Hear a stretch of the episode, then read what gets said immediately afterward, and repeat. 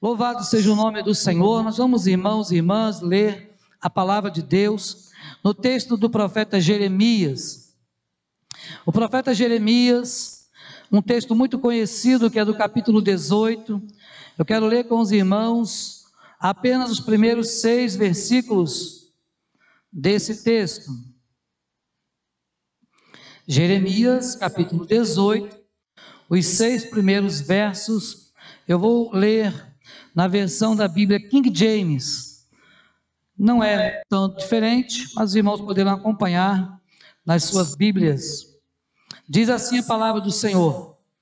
Palavra de Yahvé, o Senhor, que veio a Jeremias orientando. Dispõe-te e desce à casa do oleiro, e lá receberás as minhas, a minha mensagem. Descia à casa do oleiro, e eis que lá estava ele, concentrado na confecção de sua obra sobre uma roda de madeira. Contudo, o vaso de barro que ele estava formando estragou-se em suas mãos, e ele o refez, moldando outro vaso de acordo com o seu desejo. Então Yahvé dirigiu-me sua palavra, dizendo: Por acaso não poderei eu fazer de vós como fez este modesto oleiro com sua obra de barro? Indagava o Senhor: Eis que, como barro nas mãos do oleiro, assim sois vós na minha mão, ó casa de Israel. Amém. Que o Senhor aplique, meu irmão, minha irmã, esta palavra ao meu e ao seu coração nesta noite. Queridos irmãos, a revitalização é algo muito importante na vida de cada um de nós. Revitalização é algo importante na vida da igreja, entendendo revitalização como tornar novo, como um regenerar, como um renovar da parte do Senhor. A igreja, ela certamente não pode experimentar um renovo sem que ela venha obter essa revitalização. O crescimento de uma igreja Assim como qualquer tipo de planta, por exemplo, ela precisa de uma revitalização. Então, nós, como igreja do Senhor, precisamos sim experimentar um renovo da parte do nosso Deus. Isto é, precisamos experimentar esta revitalização. De algum modo, por algum tempo, em algum momento da nossa história, a igreja ela passa por vários altos e baixos. Isto é, a igreja em algum momento está lá em cima, todo mundo gostando um do outro, amando de verdade, todo mundo fazendo a obra de um evangelista, todos cumprindo cabalmente o seu ministério. E de um momento para o outro estamos lá embaixo da onda, onde as pessoas estão desanimadas, muitos em si mesmados, pensando nos seus próprios ideais, nos seus próprios sonhos, nos esquecendo muitas vezes das coisas de Deus. E quando nós pensamos em revitalização, pensamos então, por exemplo, num jardineiro que precisa podar uma roseira no lugar certo, precisa podar uma roseira no tempo certo, da maneira correta, e desta forma então ela pode ser renovada, ela vai crescer e ela vai florescer novamente. Meus irmãos e irmãs, nós, como igreja do Senhor, também precisamos florescer. A Bíblia nos diz que nós floresceríamos como o cedro do Líbano. Irmãos e irmãs, é importante que a igreja, nos tempos em que nós estamos vivendo, ela possa realmente florescer. Nós, como igreja do Senhor, como corpo de Cristo, precisamos sim florescer nesse novo tempo novos desafios, em meio a pandemias, em meio a problemas emocionais, pessoas que ficarão com sequelas muitas vezes graves. Mas mesmo assim a igreja precisa experimentar esse tempo de renovo espiritual. Observe que o texto que nós lemos mostra a forma cuidadosa de Deus formatar a vida de seus filhos para se tornarem então capazes de estar e de permanecerem na Sua presença. É Deus moldando a nossa vida, é Deus refazendo a nossa vida, é Deus nos refazendo conforme a Sua imagem, a Sua semelhança, a maneira que um dia fomos criados. Ah, meus irmãos e irmãs, neste episódio, nessa passagem bíblica, podemos observar que esta olaria estava localizada lá no vale de Ben Rinom, a mais ou menos ao sul de Jerusalém, perto da chamada Porta dos Cacos, com acesso ao vale e aos poços de Siloé. E incluía ali também um grande terreno, onde era guardado a argila para ser amassada, para ser preparada. Também nesse lugar havia o forno e havia um lugar chamado monturo, isto é, um lixão onde se colocavam aquilo que não servia, que não prestava, e ali toda essa área era chamada de campo do oleiro. Você vai encontrar essa referência em Zacarias 11, 13. Todo esse movimento, esse lugar, era chamado então Campo do Oleiro. Meus irmãos e irmãs, o nosso Deus é o oleiro por excelência. E nós sabemos que Ele, como oleiro por excelência, deseja nos modelar deseja nos moldar, deseja nos transformar. E talvez você possa pensar, mas pastor, eu já fui transformado, eu já fui transformada um dia. É verdade. No dia em que Cristo entrou no seu coração, no dia em que você foi chamado com santa vocação, no dia em que você pode chamar assim, é o dia da minha conversão, neste dia você foi sim transformado, mas neste mesmo dia iniciou-se na sua vida um processo chamado santificação. Então, meu irmão, minha irmã, Deus, Ele tem tido o desejo de nos modelar, para que nós possamos de fato poder dar frutos, mas frutos que permaneçam. Precisamos dar frutos que permaneçam. Por isso, pensar com você nesta noite, revitalizar para frutificar. Revitalizar para frutificar. É sobre isso que precisamos falar e queremos falar com os irmãos nesta noite. A primeira coisa que observamos, logo no início do verso 2, é que é preciso se dispor. Observe que o verso 2 começa: Dispõe-te e desce à casa do olheiro. Meu irmão, minha irmã, é preciso para frutificar, para que haja uma revitalização na nossa vida, é preciso que nós possamos nos dispor para a obra do Senhor. Nos dispor implica em deixar a apatia espiritual, em deixar a apatia física, em ser renovado fisicamente, em ser renovado espiritualmente. Significa sair da nossa zona de conforto. Muitos crentes hoje em dia querem ficar na sua zona de conforto. Se está chovendo, ah, hoje não. Se está muito quente, ah, também não dá, vai borrar a maquiagem. Ah, mas nós precisamos observar, irmãos e irmãs, que o nosso Deus deseja realmente nos tirar daquilo que para nós tem nos impedido de realmente nos dispor para fazer a obra dele. E é interessante pensar nesse se dispor, porque também tem a ideia de tirar a capa, isto é, se livrar daquilo que esteja nos impedindo de frutificar. Meus irmãos e irmãs, muitas vezes há coisas, ou até mesmo pessoas, que estão tentando nos impedir de dar frutos para a glória de Deus. Mas o crente em Jesus, eu e você, nós precisamos sim frutificar. Eu e você precisamos sim fazer a vontade de Deus. É preciso então nos dispormos para a obra do Senhor. Gosto muito do texto de Neemias, quando Neemias, o texto diz que ele se dispôs, se dispôs para fazer alguma coisa. Ele viu que a Jerusalém estava destruído, ele viu que as portas estavam todas queimadas pelo fogo, as casas derribadas, e ele se dispôs. Diferente da disposição de Jonas, por exemplo, né? Que também se dispôs, mas para fugir da presença de Deus. Diferente da disposição, por exemplo, de Adão, que quando pecou, também se dispôs a ficar lá atrás dos arbustos, se escondendo de Deus. Meus irmãos e irmãs, nós precisamos sim nos dispor, tirar aquilo que está nos impedindo. Eu não sei, meu irmão, minha irmã, o que tem tentado impedir você no tempo de hoje de fazer a vontade do Senhor.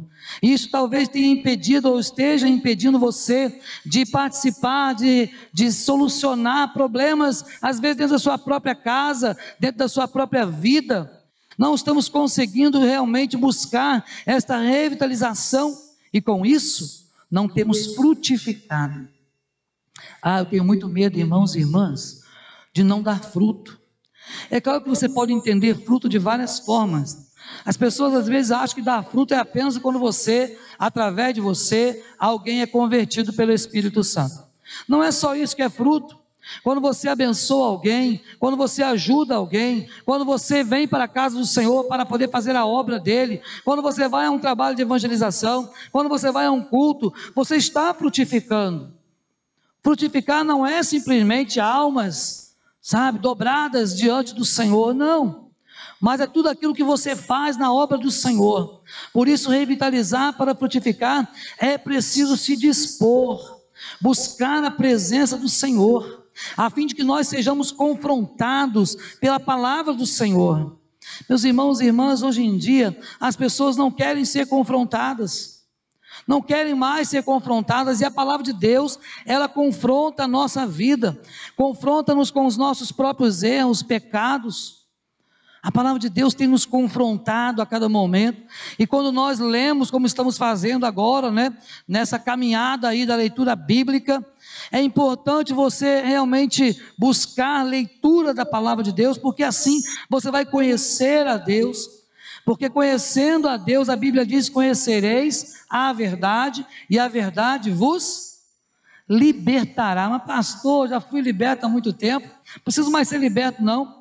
A ideia é que as pessoas têm de libertação é só quando tem alguém endemoniado.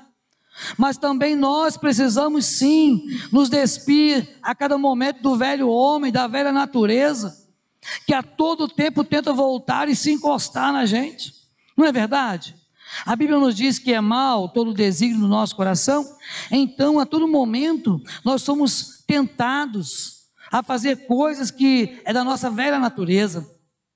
Por isso, meu irmão, minha irmã, nesta noite, pense em buscar a presença do Senhor de verdade sabe? A fim de que sejamos confrontados pela palavra da verdade. E você vai observar que o Senhor vai nos purificando, vai fazendo igual né, o agricultor né, com as rosas, o jardineiro com as rosas, vai podando as arestas. Deus tem podado nossas arestas. A cada dia, Deus tem cuidado de nós. A cada dia, Deus tem nos santificado. Não pense que você se santifica sozinho. Somente aquele que é o santo dos santos é capaz de santificar a cada um de nós.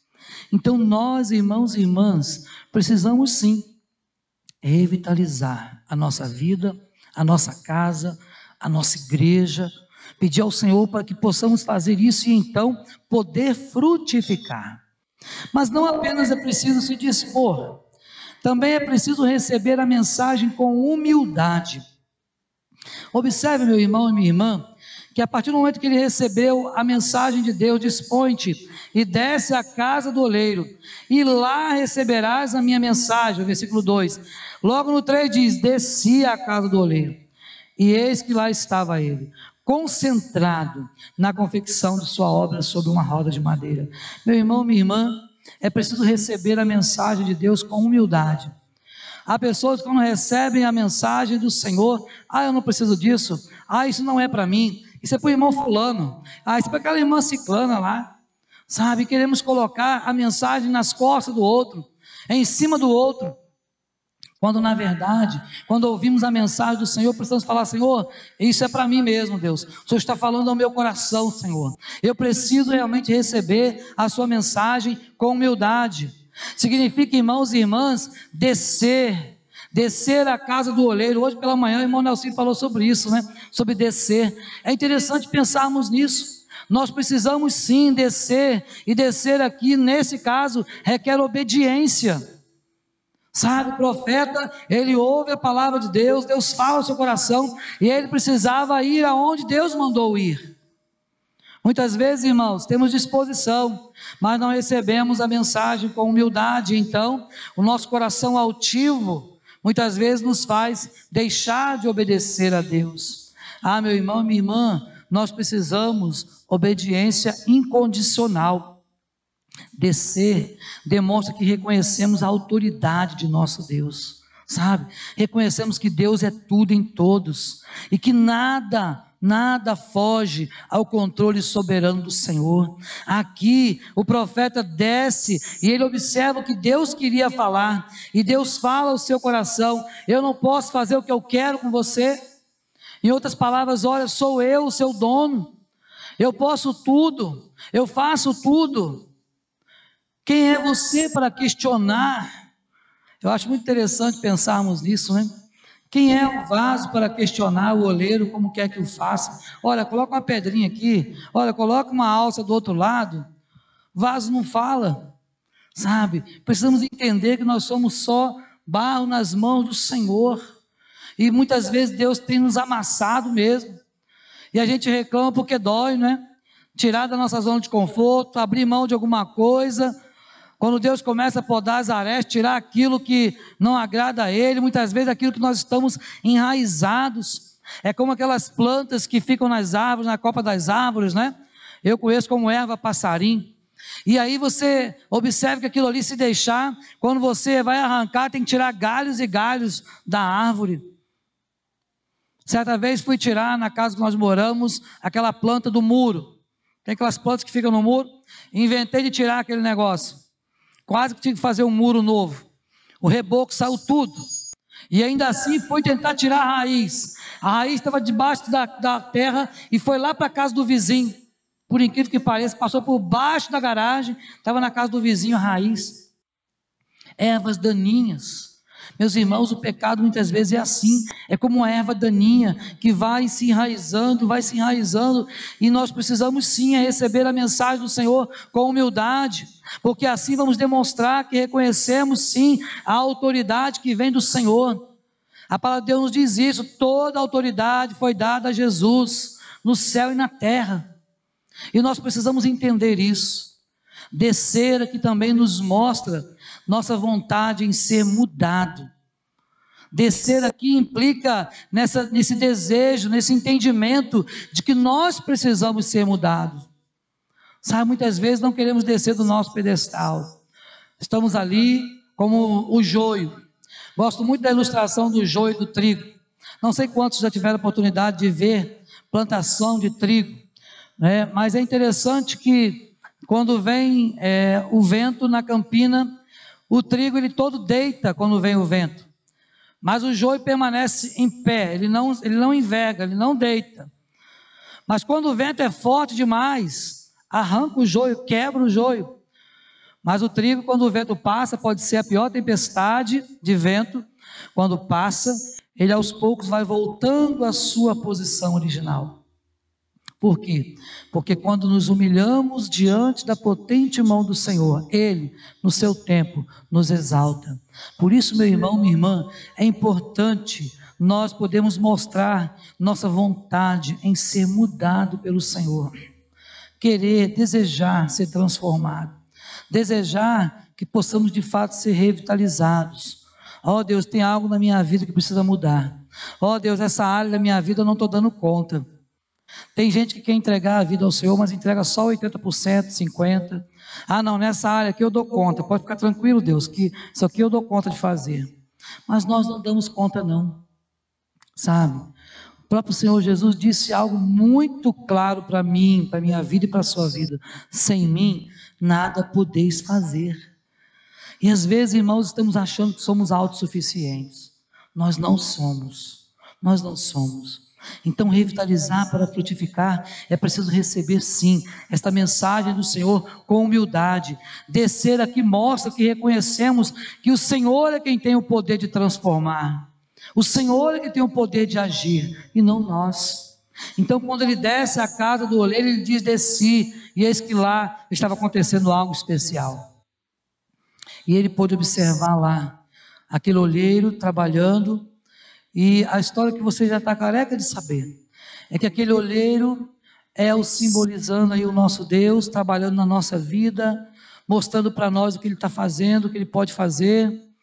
E muitas vezes estamos assim, quebrados. Quantas vezes talvez você já não tenha passado por uma situação onde você se sentiu totalmente quebrado? Não é? Ah, Deus, não estou aguentando mais. Ah, Deus, estou ao ponto de abandonar tudo. Ao teu ponto, ó Deus, de abandonar o casamento. A tua ponto de abandonar aquele filho, aquela filha. Ao teu ponto de sair de casa. A tua ponto de cometer uma loucura. A tua ponto de abandonar o Senhor. Quantas vezes estamos assim? E Deus então, ó, amassa mais uma vez o barro e faz um vaso novo, novo. Por quê? Porque quando nós descemos, reconhecemos que Ele é que tem o poder de fazer e não nós. Mas por último, meu irmão, minha irmã, revitalizar para frutificar, é preciso confiar no que Deus irá fazer. Quando ele pergunta, por acaso, versículo 6, não poderei eu fazer de vós, como fez este modesto oleiro com a sua obra de barro? Indaga o Senhor. Eis que, como barro nas mãos do oleiro, assim sois vós na minha mão, ó casa de Israel. Precisamos, meus irmãos e irmãs, confiar no que Deus está fazendo, no que Deus vai fazer. Sabe, nós não vimos, nós não percebemos ainda, mas Deus continua agindo. Sabe, mesmo quando você não consegue perceber, Deus continua no controle, continua agindo na nossa vida. Sabe por quê? Porque Ele sempre tem o melhor para nós. Deus sempre tem o melhor para cada um de nós, para mim e para você. Não se esqueçam disso. Deus quer nos moldar à sua imagem. Lembra que nós somos criados à imagem e à semelhança de Deus? O pecado então tirou isso de nós por algum tempo, e agora Deus, através da santificação, tem nos restaurado, tem nos santificado, sabe, tem nos moldado de novo à sua imagem. Meu irmão, minha irmã, Deus quer moldar o nosso caráter. Ele tem feito isso com cada um de nós. Tem trabalhado no nosso caráter a cada dia. Deus quer moldar a nossa linguagem. Quantas pessoas que ainda carregam aquela linguagem torpe do falar e que precisam muitas vezes ser moldado para santificação e honra segundo disse o apóstolo Paulo escrevendo aos Tessalonicenses. Precisamos sim entender que a nossa vida pertence ao Senhor e pertencendo ao Senhor eu preciso, você precisa confiar naquilo que Ele está e vai fazer ainda na sua vida. Mas para isso, meu irmão, minha irmã, Ele quer moldar, quer moldar as suas relações, as nossas relações interpessoais, sabe? O que você tem feito com seus amigos, os lugares que você tem frequentado têm agradado a Deus. Sabe, aquilo que você tem pensado, Deus quer sim moldar os nossos pensamentos. A palavra do Senhor nos diz que se alguma virtude há, se algum louvor existe, sabe, seja essas coisas, sejam essas coisas que ocupem o nosso pensamento. Mas quantas coisas têm ocupado o nosso pensamento? Quantas vezes, meus irmãos e irmãs, a gente pensa coisas que não agradam o Senhor. Então Deus tem moldado os nossos pensamentos. Deus quer moldar as nossas famílias, sabe? Famílias santas, famílias unidas, famílias tementes a Ele. Deus tem sim o desejo de moldar a nossa vida, moldar a nossa casa. Mas será, meu irmão, minha irmã, que você tem confiado naquilo que Deus irá fazer? Muitas vezes oramos, pedimos ao Senhor, e quando Deus começa a trabalhar, a gente reclama: Senhor, mas está doendo tanto. Eu não pensava que fosse assim, Deus. Mas sabe, quando Deus começa a trabalhar na nossa vida, é para o nosso bem.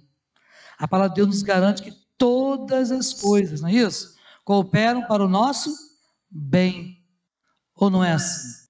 Todas as coisas. Sabe por quê? Porque nós amamos o Senhor todas as coisas cooperam para o bem daqueles que amam a Deus. E se eu e você amamos o Senhor, aquilo que acontece na nossa vida, que aos nossos olhos pode parecer às vezes tão ruim, mesmo nessas horas, todas as coisas cooperam para o nosso bem.